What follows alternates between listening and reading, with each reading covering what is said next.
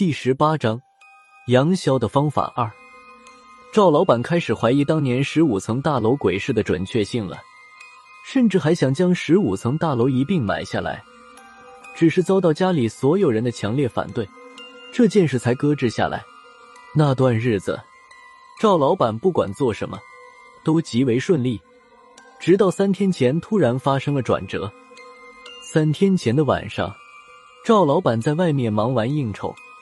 回家的途中遭遇了一场大雾，赵老板不知道怎么鬼使神差的将车开进了一片坟地里。这还不算完，想退出去的时候，车子突然熄了火。接着，令人胆寒的一幕发生了：只见无数个黑色的人影从坟墓里慢慢爬了出来。这些人影被雾气笼罩着，原地转了几圈，开始朝赵老板的车聚拢过来。当时这样的情形，赵老板直接吓崩溃了。他哆哆嗦嗦的无数遍尝试发动汽车，结果都以失败告终。眼看着这些黑色人影已经把汽车团团围住，透过车窗，赵老板甚至已经能隐约看见他们的相貌了，一张张不属于活人的恐怖面容。一时间，赵老板在经受不起这样的刺激，当下屎尿齐流。整个人哆嗦成了一团，眼看赵老板就要被活活吓晕时，坟地里突然有人冷冷的说道：“人死如灯灭，你们都已经归于尘土了，还要出来扰乱阴阳吗？”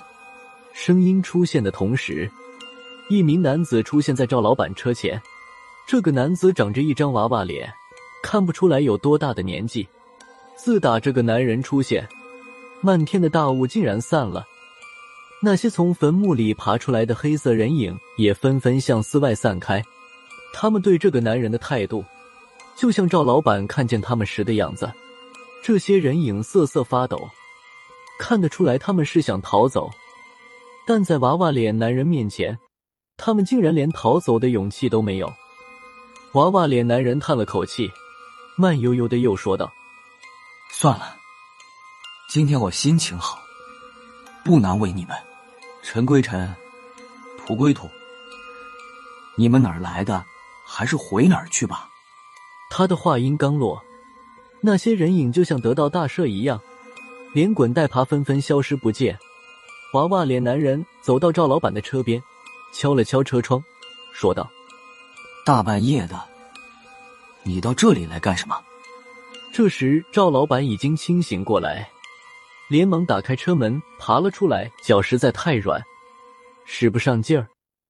他爬到娃娃脸男人的身边，连连喊道：“大师救命！大师救命！”娃娃脸男人看见了他的样子，一皱眉，捂着鼻子说道：“你怎么倒霉成这副样子？”赵老板听了一愣：“我倒霉？”同时，他心里暗暗嘀咕。这个年轻人驱鬼有一套，看相就不咋地了。娃娃脸男人看出赵老板不信，哼了一声，又说道：“看你的面相，最近是不是正在走大运，而且财运极旺？”赵老板没心思在坟地里聊这个，又不敢得罪这个娃娃脸男子，应付的说道：“算是吧，最近一阵是多少赚了一点。”娃娃脸男子又说道。你这种面相，叫大煞将倾阁，先扬后急转直下。今晚你撞鬼，就是个开始，后面更大的厄运会一波一波袭来。说到这儿，娃娃脸男子叹了口气，又说道：“早知道你是这种命，刚才就不应该救你。要是你刚才死在那些恶鬼的手里，早死早投胎，也未尝不是好事。”赵老板想起刚才那些黑色人影围在自己车边的一幕，心里开始信了娃娃脸男子。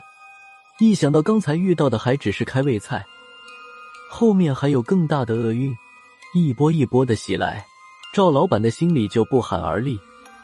这时，娃娃脸男人又叹了一口气：“唉，趁着刚开始，你还是跟家人把后事交代一下吧，记得。”说两句就走，你的厄运已经开始了，别殃及家人。说完，一转身就朝坟地外面走去。这时，赵老板哪能让他走掉，也顾不得脚软了，一把抱住了娃娃脸男人的大腿。大师能看出我的命格，就必定有救我的法子。大师救我，只要我能逃得了这一劫，我愿意把我一半的身家捐给大师的庙。滚！娃娃脸男人苦笑了一声，说道：“我又不是和尚，老道吃屎方，你给我钱干什么？”听到娃娃脸男人不要钱，赵老板更加坚信娃娃脸男人是一位世外高人。如此一来，就更不能放他走了。赵老板死死的抱着娃娃脸男人的大腿，不住的哀求：“大师是高人，一定有法子能救我。你先松手。”这像什么样子？见赵老板没有松手的意思，娃娃脸男人无奈的叹了口气，说道：“好吧，相逢即是有缘，既然我赶上了，就勉强试一试。先说明白了，能不能救你不在于我，要看你的命里有没有救你的贵人。”之后，娃娃脸男人仔细询问了赵老板和他家人的生辰八字。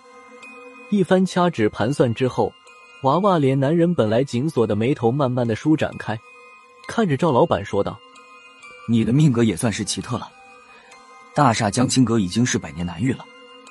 没想到你身边的亲人还有首善童子的命格，能救你的人马上就要出事了。”赵老板听了一愣：“大师，你说我的贵人马上出事是什么意思？”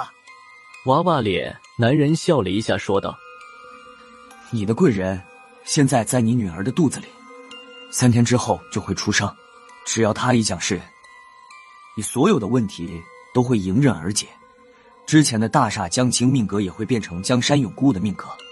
福禄寿三星聚首，你下半世福泽无穷。只是……”他话说了一半，欲言又止。赵老板连忙问道：“大师。”不会还有什么岔头吧？娃娃脸男人犹豫了一下，还是说道：“不凡之子必易起生，你的贵人出生时会经历一场小小的磨难，到时候怕会有发生变化。”赵老板的神经又紧张起来。大师，你好人做到底，送佛送到西，我的外孙子能不能顺利出生，就指望您了。娃娃脸男人点了点头。说道：“就算你不求我，我也要保他出世。我和你的这位贵人还有些渊源。”赵老板心中的大石终于落了地，有点巴结的说道：“我外孙子长大一点，我就让他拜您为师。”拜师？娃娃脸男人的表情显得有点古怪。以后再说吧。你贵人的事情多少有点复杂，我还要去找几个帮手帮忙。三天之后，我会带人去找你。赵老板一顿千恩万谢，突然想起来一件重要的事。